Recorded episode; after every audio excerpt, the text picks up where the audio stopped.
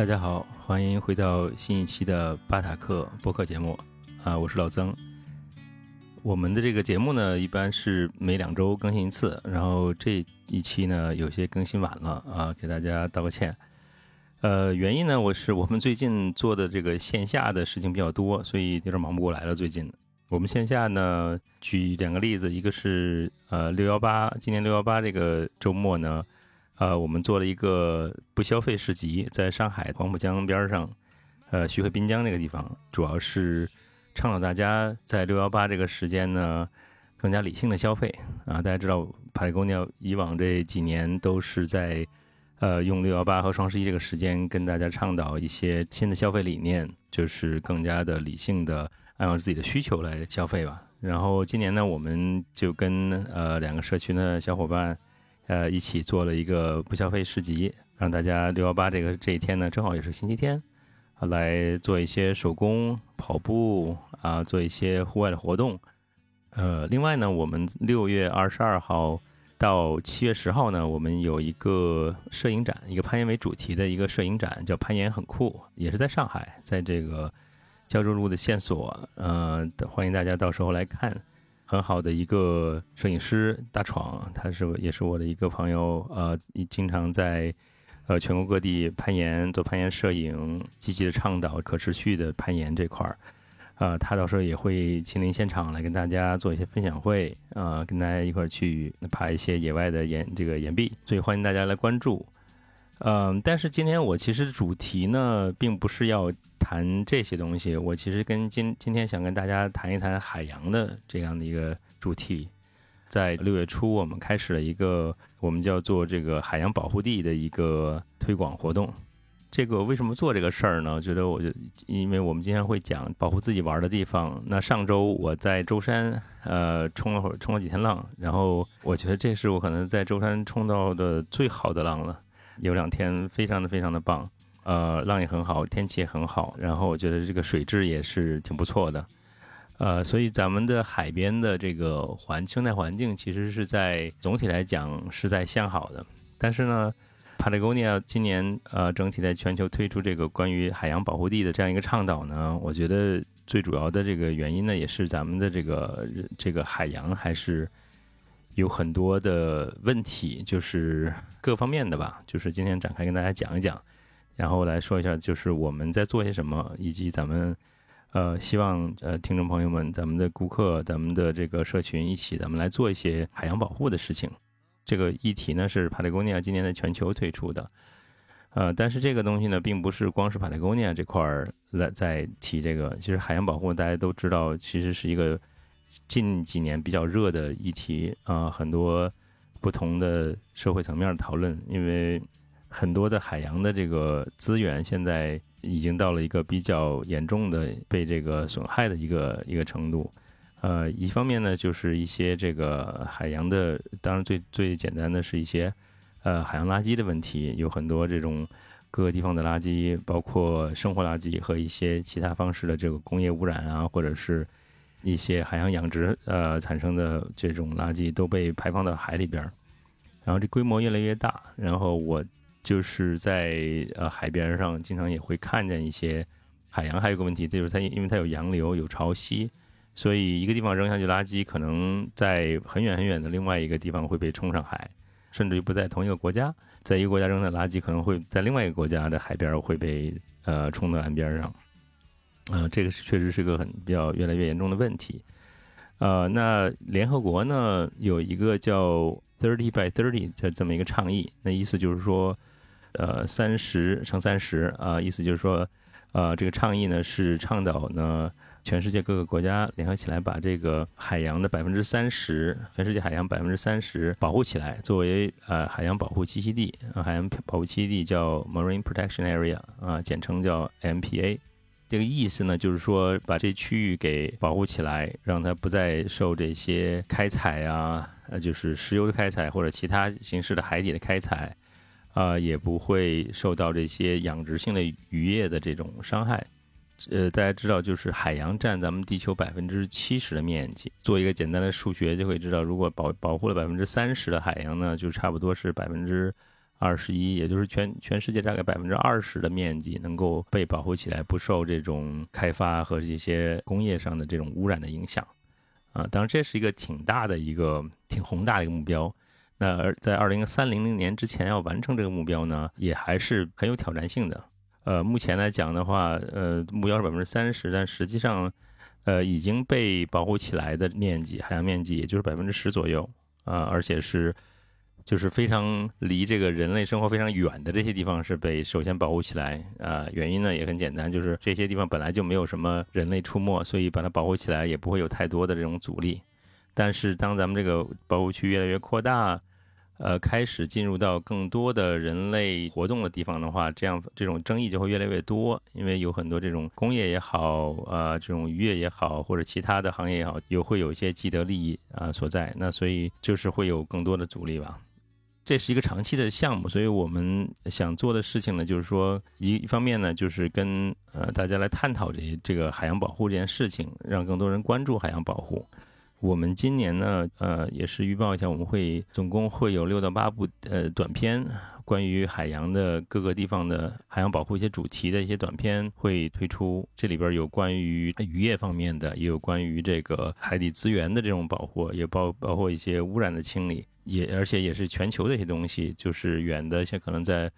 有关于葡萄牙或者是南美，呃，近的呢，我记得有两个是关于韩国这方面的一些故事，所以。还是挺好的，就是有很很全球的这样一个视野。那这些片子呢，就是呃，在下下面几个月呢，就会陆续的推出，也进行大家关注。我看了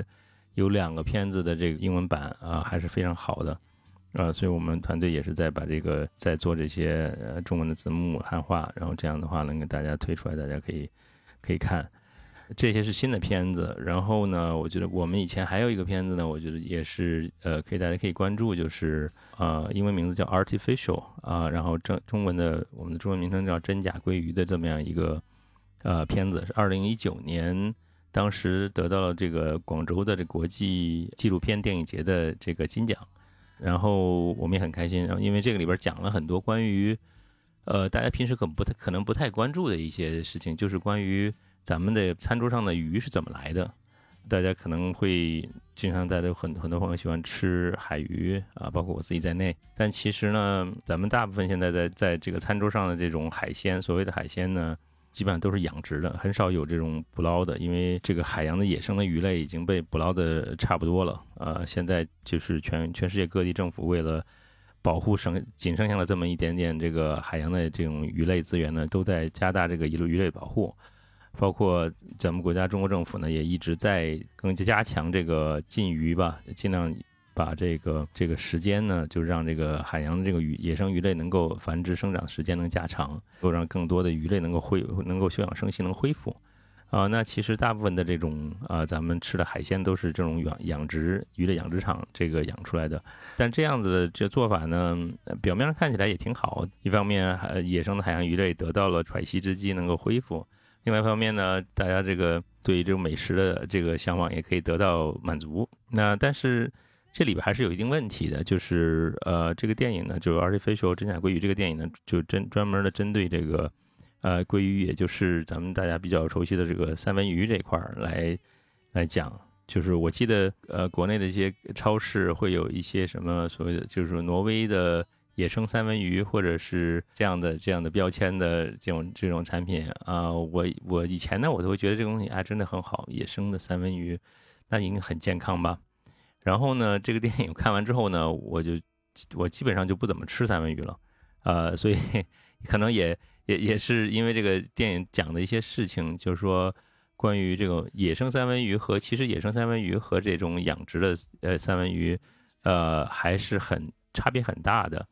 从它的这种生长环境和营养价值，呃，差别还是很大的。就是对这个，这其实从，呃，而且很容易分辨。他们其实看完这个电影之后，你就会很容易能够在以后在这个超市看到，呃，所谓的野生三文鱼，你就很容易能够鉴别这个这个三文鱼到底是真的是野生的，还是只是说放在一个大笼子里边，放在某个海里边，但是还是像一个海底的，可以说是一个养殖场那样子。呃，养出来的，这个其实这这种两种三文鱼实际上是从从外观上就能看出来。呃，所以我我也是发现，后来我觉得吃三文鱼就很少了很多了。其实我觉得这里边呢，就是说对于就是养殖渔业的一些一些这种养殖性渔业的一些反思吧，这些养殖渔业对于这种生态环境的影响还是挺明显的。呃，那其实我觉得找出这些问题，并不是并不是说大家以后就不要吃鱼了，而是说这现在的这种呃方式可能并不是一个最优的解决方案。那咱们需要更多的用这个科技手段也好，还是一些这种法律法规法规的手段也好，或者是一些其他的新的思路也好，或者是一些这些这以上的一些组合也好，就是找到一个更好的方式吧，让这个这个野生鱼类能够有有好的一个呃恢复的一个一个情况，然后这样咱们生态有一个好的恢复，然后在这个同时呢，就是人类也可以享受到这个。呃，这些美味，我相我还是比较乐观的，我觉得还是有有这个机会来来达成的。但是呢，就是说最最最起码的最开始呢，是要咱们意意识到这个问题的存在，啊，然后咱们再来找解决方案，对吧？就是说，也就是说，举个例子吧，我觉得就是在这个题目上，就是帕雷贡尼亚最近这几年呢，可能大家会发现，就是我们一些产品上面会。呃，有了一些这个呃新的标识，叫 Net Plus 啊，它实际上呃有点像个它那个标有点像个小渔网一样。原因呢，是因为呃我们现在越来越多产品有开始用这个回收渔网做原材料。一开始呢是二零一九年呢，是我们这些一些那种这样的卡车司机帽或者渔夫帽上面有会有一些这个帽檐儿的塑料，可能是用这种尼龙的回收的尼龙做成的。呃，然后逐渐的这个东西就扩展到咱我们其他的一些产品，就是一些服装啊、背包啊，各种各样的产品上面。这个里边这背后的这这个原因呢，是因为大家知道，我就是我们国家是一个很大的渔业国家，中国就是呃，中国是很大的渔业国家。然后像舟山这种地方，尤其是一个很多很多渔船。我去年我有一次开车经过的这个沈家门呃的时候呢。啊，当时正好是禁渔期结束，然后我就看到这个所有的渔船都在往外往外开，从港里开出去，场面真是我觉得终身难忘的一个场面。是一个海军舰队跟那比起来，简直都不值一提。就是几千条渔船，而且都挺大的渔船，呃，这种远洋性渔船都在往往往外海开，景象是非常壮观的。但是我当时我也想到，这个到时候他这个呃地方会去什么地方捞鱼，然后一个呢会捞回来很多的鱼，第二个呢。呃，捞鱼是要很多工具的啊，其中比较多的就是渔网。那渔网的话，使用中会有损害。呃，那完了之后，这些渔网，这些尼龙制成的渔网之后怎么去呢？是不是被丢弃了，还是会，呃，是什么样的情况？呃，我们曾经参观过这个舟山当地一个很大的渔网回收的一个工厂，呃，他们这个回收来的渔网堆积的，可以说从堆用堆积如山来形容是一点不过分的。这些渔网呢，呃，当然能够回收的是最好的。然后，但是呢，其实，呃，还有一些情况不是这样的。其实咱们国家做的还是算还算比较好的。其他一些国家，比如说像南美洲的智利，呃，也有一个非常长的海岸线，就是智利可能是全世界最狭长的国家。呃，东西部的。最窄的地方可能也就不到一百公里，呃，南北的这个这个长度是非常长的，我记得是三千公里以上吧，可能我可能这记记不太清楚，但是是非常长的。所以智利的这个渔业呢也很发达，也有很多渔船，然后有很多这种渔网被呃破了之后被这个丢弃掉，或者是从海上掉从船上掉下去，随着海洋海海里边洋流漂流到到处，然后大家我相信都很多人都见过这种被。渔网缠住的海龟啊、鱼啊、呃、水鸟啊，这样的一些情况啊，是反正是这个看起来让人很挺心疼的。当时呢，就有两个这个浪人啊去那边冲浪，然后我记得他们是美国去的，然后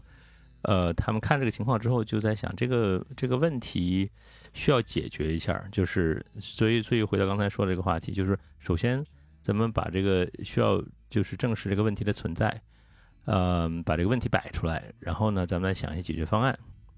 他们当时解决方案呢，就是呃，去找当地的渔民，因为他们自己也是浪人，也是在冲浪。他们觉得这些渔网实在是太不好了，就是不但自己冲起浪来不开心，然后也影响到海洋的生态和和形成一些更多的污染。所以呢，他们就自己掏钱去找当地的渔民去去回收他们的渔网，就是说你你们呃，与其说你们把这渔网扔掉，那你还不如卖给我们，你们还能挣点钱。那渔民一想，哎，这好啊，那可以啊，那那那就卖给你呗。呃，然后他们就开始收集渔网，收集完了之后呢，一开始他们是把这个渔网，呃，就是因为渔渔网是尼龙制成的嘛，呃，那尼龙呢回收完了之后呢，可以做一些，开始他们做了一些滑板，做一些这种陆地冲浪滑板的板面，啊，做了一些像还有像太阳镜，呃的镜框，啊，一些就是各种各样尼龙可以做的东西，因为他们自己本身也是也是浪人，并不是做生意人，所以在这块儿呢也开始做的并不是很大，后来呢。就是机缘巧合呢，就是 Patagonia 这块儿呃发现了他们，然后 Patagonia 有一个投资基金，然后投了他们一笔钱，具体金额我忘了，就是一个很好的效果，就是说 Patagonia 作为一个投资人呢，一个呢是给他们的资金可以扩大生产，能够把这个一个想法真正的变成变成一个生意，另外一方面呢，就是 Patagonia 也立刻成了他们最大的最大的客户，呃，那这这个 Patagonia 可以用自己的这种呃体量来。来基本上就可以养活这个这个 Net Plus 这样的一个呃这样一个生意，结果后来这个生意到了二一年，这个生意越来越大，好到他们后来供应不上，就是有一年是供不上货，所以我们二零年我们开始做这个呃 Net Plus 东西，到了二一年的产品又又断货了，又没有这个 Net Plus 产品了，我们当时觉得很奇怪，然后就去问这个我们的这个这是设计师，然后问问帕雷工业这边生产这个部门这边，然后他们就说。这个需求量实在太大了，我这个我们这个这个这个上游的这个呃供应商呃博瑞药，也就生产 Net Plus 这个公司，他们这个生产能力有限，供不上货了，所以我们还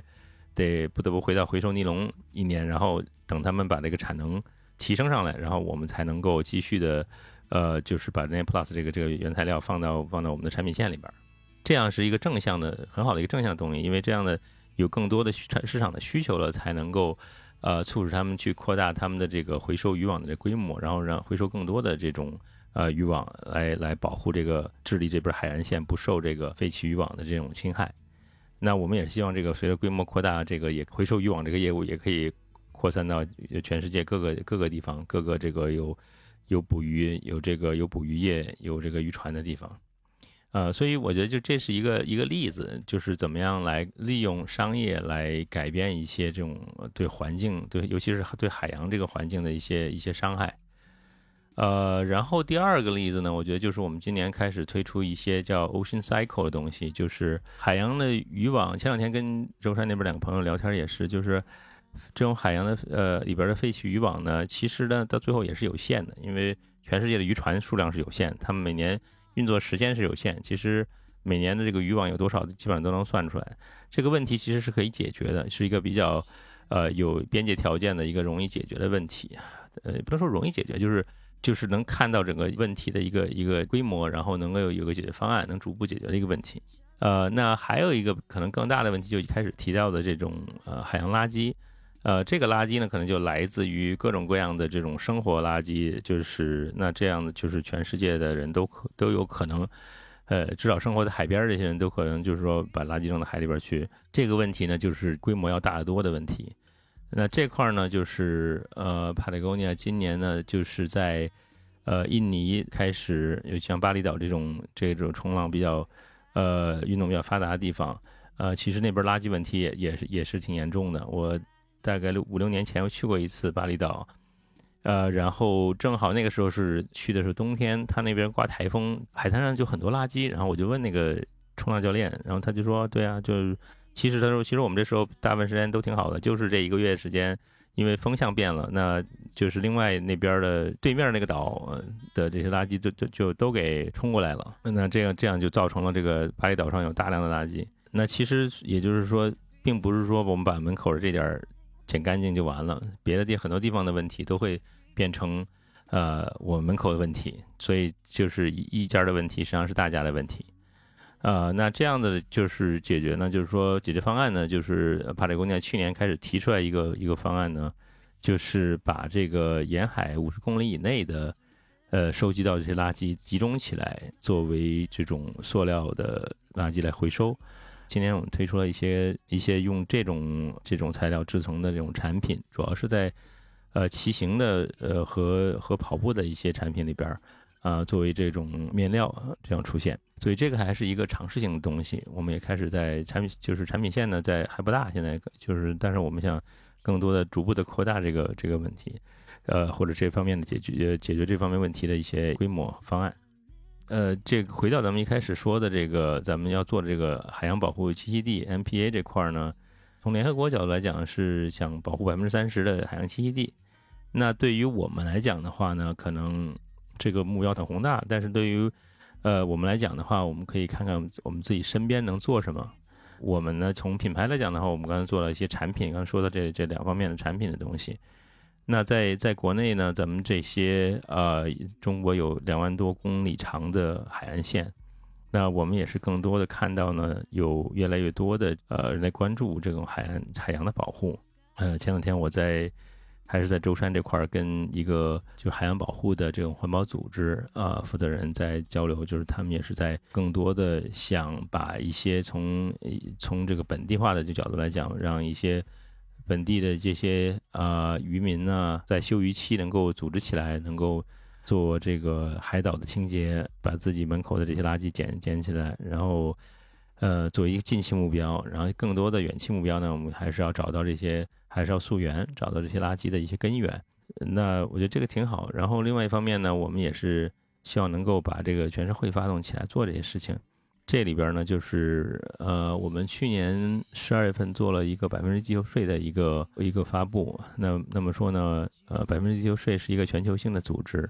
呃，全球有呃大概六千多个会员机机构，什么样的行业的基本上都有。那基本上呢，这里边这些组织呢，都会每年捐赠出自己销售额的百分之一，啊，来作为这个一个环保基金啊，投到各种各样的环保项目里边。呃，百分之一呢，听起来。不多，但是实际上还是挺多的。呃，因为百分之这个百分之一是收入收入的金额。那在很多传统行业，像比如说我们这种服装行业、这贸易行业或者一些传统的零售行业，呃，可能本身的每每年的利润的额度没有多少，呃，可能就是都是些个位数的利润额。那这里边要再拿出百分之一来做环保，实际上是个相当大的一个数。这个东西一开始也是。呃，从这个二零零一年，就是 Patagonia 的这个创始人伊邦许纳尔的和他的一个呃一块钓鱼的朋友 Craig Matthews 两个人，可能就在一次钓鱼的河上面聊聊天，聊聊聊，最后就说咱们先做这这个东西吧，从自己开始做。那这二十二年以后呢，到今天呢，这个组织已经从一个一个河边的聊天的一个行为，呃，变成一个完全的一个一个全球的全球性的一个组织，完全从 Patagonia 独立出去。呃，成为一个很有影响力的一个全球性的环保机构，呃，那我们在国内也是今年开始呢，呃，跟这个阿拉善基金一起在合作，从去年开始吧，然后我们做准备工作，然后到了今年五月份，我们呃很很开心的就是能够公布说，我们资助了第一波六个这种环保组织，有有上海的。有北京啊，有杭州的、南京的啊，还有一个四川的，呃，所以呃，这样的话，我们会能够开始，呃，逐步的把这些我们呃所所说的这些保护我们自己玩的地方，呃，让一些更专业的这种做环保就做环保的这种专业人士来，呃，来实施这些事情，呃，来执行，呃，那这块也是一个我们想。持续做下去的呃一件事情，我也我也请大家来关注一下百分之地球税。其实有各种各样的方式可以参与。呃，我们在店里边呢会组织呃定期的组织跟当地的 NGO 环保组织的一些互动啊，然后大家更多的了解自己家门口的一些